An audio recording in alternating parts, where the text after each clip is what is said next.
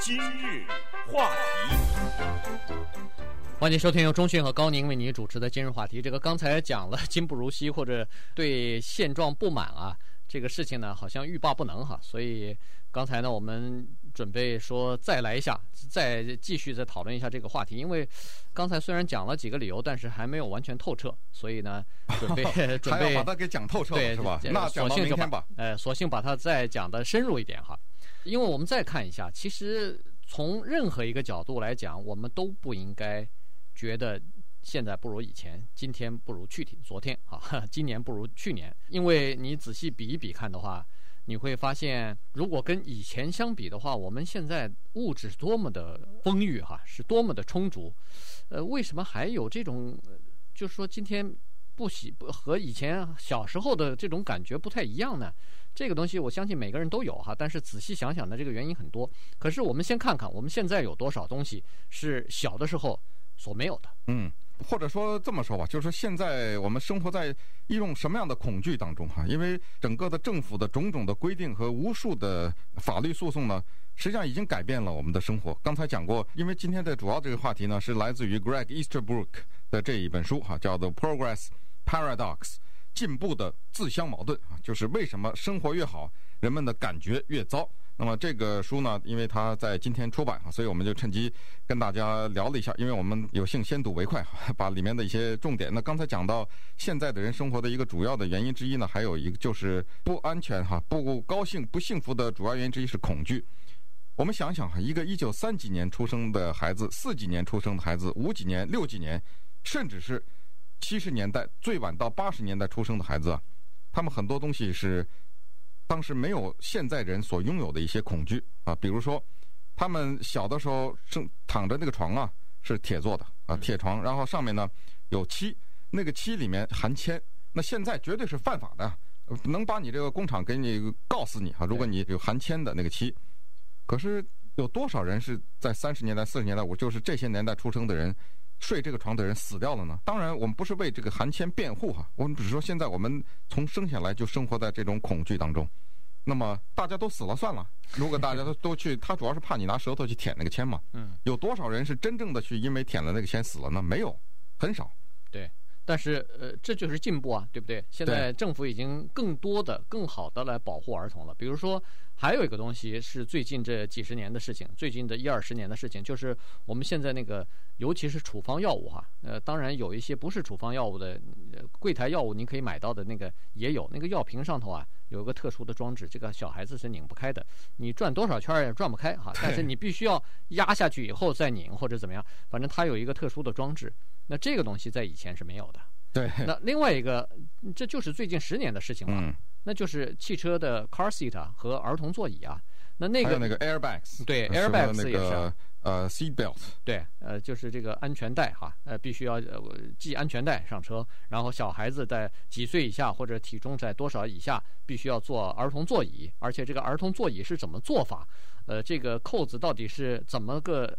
系法才安全哈，再加上 airbag 就是这个安全气囊、安全气带。现在不光是前头有，呃，驾驶员有，驾驶员旁边的那个座位上也有。然后现在好像再现代一点的车子，好像左右门上也有。嗯。然后上下呃保护你腿的、保护你头的，呃，全给你保护起来了。你不觉得现在的这个孩子越来越软弱哈，越来越娇气？你我记得小时候我们学骑自行车的时候，或者整个的一生啊，我没见过一个东西叫头盔。没有是 是吧？哪有人戴？现在的孩子好了，头上戴着，那个膝盖上戴着，这个 肘胳胳膊关节上戴着，这个脚上护着哈，呃，就这么全全副武装，像穿了一身盔甲一样去骑那个脚踏车去哈。所以，当然还是一句话，不是说不可以这样，而是说，这好像是社会的变化带给我们很多的恐惧啊，生怕呃这儿摔了那儿磕到。可是我们小的时候没有没听说谁因为没戴头盔就摔死了啊，也没有听说。我们的那个时候，我们可以大吃啊，当然没什么吃的，大概说，但是就是说肥胖不是我们一个恐惧啊。现在放眼看去，家家是肥胖，孩子呃所有的父母都在担心啊，怕自己的孩子太胖了，呃有就产生出什么糖尿病哈，是早期的什么这种问题哈，由于肥胖引发的问题，这些都来了。还有就是说，这个是特别明显的一个，我我相信高宁晓得，而且这样，早晨就出门了嘛，嗯。就就跟这一些小朋友不不不知道到哪，当年当当时高宁是属于比较不太老实的那种学生哈，去什么打打架什么的。但是至少你可以早晨出去，在外面疯一天，然后晚上妈妈在院子里喊哈高宁，哎，他回家了，这出去玩一天。现在的孩子，我跟你讲，就是仅仅是刚刚过的这个周末，离我家差不多有个五分钟吧，啊，不到一点的一个邻居家里有个小孩子到我家来找我儿子来玩，七八岁，他一敲门呢，我一打开是他自己站在这儿啊，我就本能的问了他一个问题啊，你走过来的自己？嗯，他说对呀。那我说你妈你爸没陪你？没有啊。我当时不知道哪来的一个巨大的恐惧啊！这个孩子怎么能七八岁的孩子从一个五分钟以外的地方走过来呢？对，你想想是不是这是多么可怕的一件事情？如果他回不去家，我怎么跟他爸妈交代啊？如果发生什么事情是吧？连这五分钟都已经不敢让一个七八岁的孩子从一个地方走到另一个地方，在没有监督的情况下。对，所以我们其实每天都活在这个恐惧之中。更不要说什么 home alone 什么。我高宁五岁时候就自己在家待着了，是，是吧？现在、呃、别说五岁，三岁就待了。现在什么十几岁一个孩子不敢让他自己在家待着。这不行啊！这个，这我们的这生活怎么能幸福啊？对，但是呢，呃，当然不是说，呃，应该这么早就待在家里，待在家里头就幸福哈。我们就是说，这是一种，那是误解了。对，我们就是说，现在的社会，现在的这个物质的生活的丰富呢，其实不能解决人类幸福和不幸福这个问题。如果你还有疑虑的话呢，请把疑虑打掉，因为无数的事实都证明，有钱跟没有钱这个东西啊，跟幸福基本上是没什么相关的。幸福这个东西，或者快乐这个东西，是你由心底里头自己流露出来、自己产生的东西，自己的一种感觉。别人让你幸福，幸福不了，没有办法哈。这个东西必须要自己感觉到幸福才可以。刚才我们说了几个相当普遍的这个综合症哈，一个是对自己有钱没钱呢感到怀疑，第二呢是看到人家特别有钱的那些人生活呢，我们对自己越来越感到不满。因为我们一辈子也不可能拥有人家的十分之一或者是百分之一哈，所以这个东西啊，对现状的不满，对未来又没有什么憧憬和希望，那么不幸福就开始产生了。稍待一会儿呢，我们再看看，现在我们选择多了，我们各种各样的问题呢，其实也因此而产生了。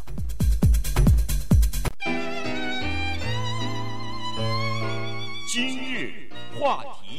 欢迎继续收听由中讯和高宁为你主持的今日话题。今天跟大家讲的呢是人们在现在哈生活明显的比过去好了，至少比十年、二十年前要好很多哈。二十年前、十年前大概都不敢想象今天的这个生活，但是为什么我们不感到幸福？我们不感到快乐？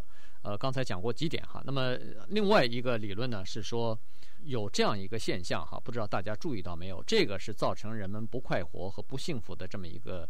呃，因素之一，这个就是，你尽管科技越来越发达，医药也越来越先进，但是呢，还是有许许多多的新的问题出来。也就是说，旧的问题解决了，但是新的问题、更加棘手的问题又出来了。刚才说过，小儿麻痹症由于有了疫苗，所以现在基本上已经没有了，解决了。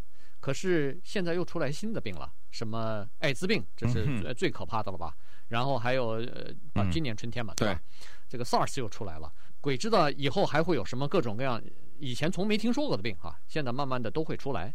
以前是说，哎呀，吃不到饿肚子哈，可能粮食不够。现在担心的是东西太多，人们开始出现肥胖了。对，所有的这些以前是说，哎呀，有一个人我联系不到啊，有的在十年前、二十年前，呃，中国大陆很多家里头根本连电话都没有，就是几百户人家有一个传达室，里头有个电话，公共电话。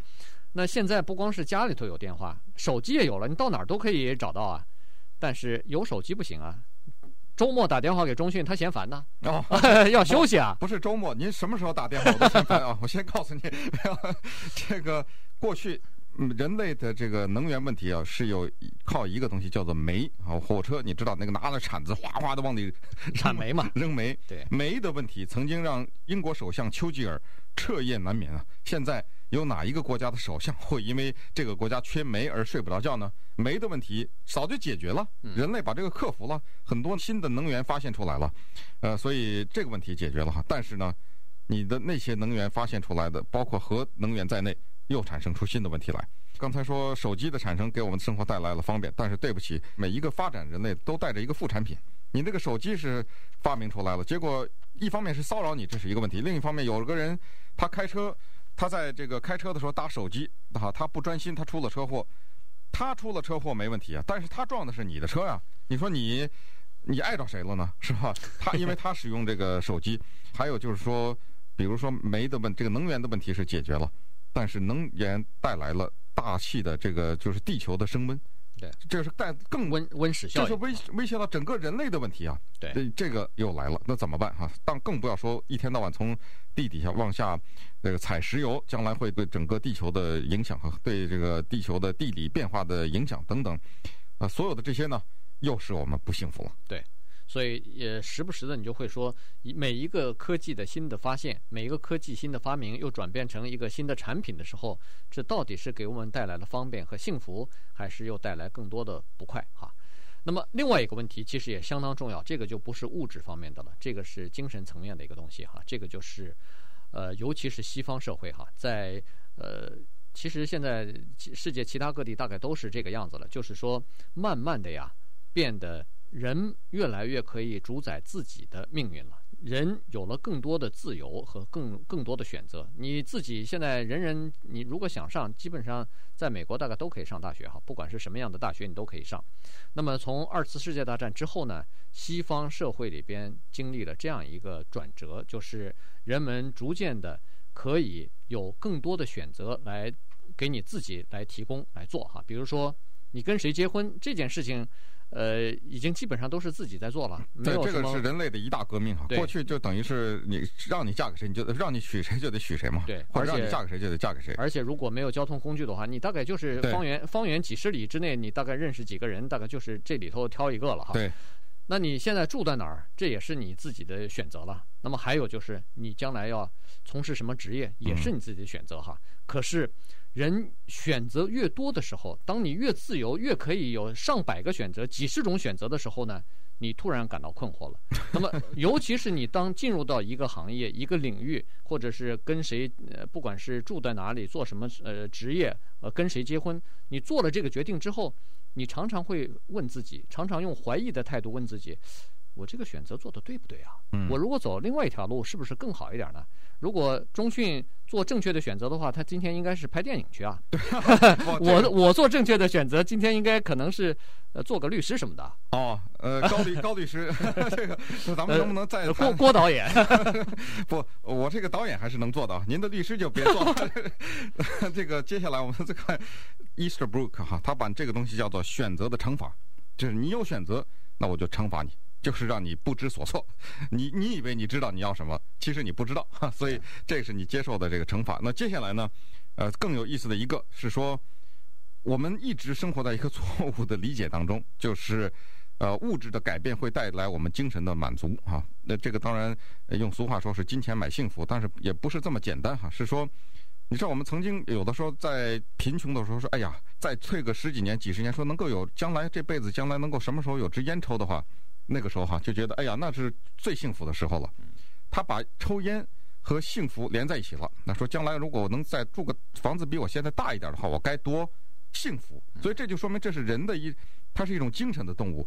他不是只要那个房子，他想让那个房子换给他幸福，而且他误以为有了这个东西就有了那个幸福。但是每一次都证明没有。等他有了那个烟抽的时候啊，他不高兴了，他想了别的了。所以这个呢，就叫做。呃，对于生活意义的追求呢，永远得不到满足。所以最后呢，这个 Easterbrook 他在这本书里哈，就叫《The Progress Paradox》这个书里呢，他说，可能真正让你感到幸福啊，要想你自己感到幸福的话，只好，这可能有点阿 Q 哈，听起来，只好知足。对，要带着感激的心态生活，这个叫知足常乐哈。这个又回到中国的一个这个传统的东西了，就是要保持自己正常的心态，对自己有一个比较正面的自己的了解，或者说减低你自己对自己施加的一些心理方面的压力呢。恐怕最主要的一个方面就是要第一是感激，第二是知足。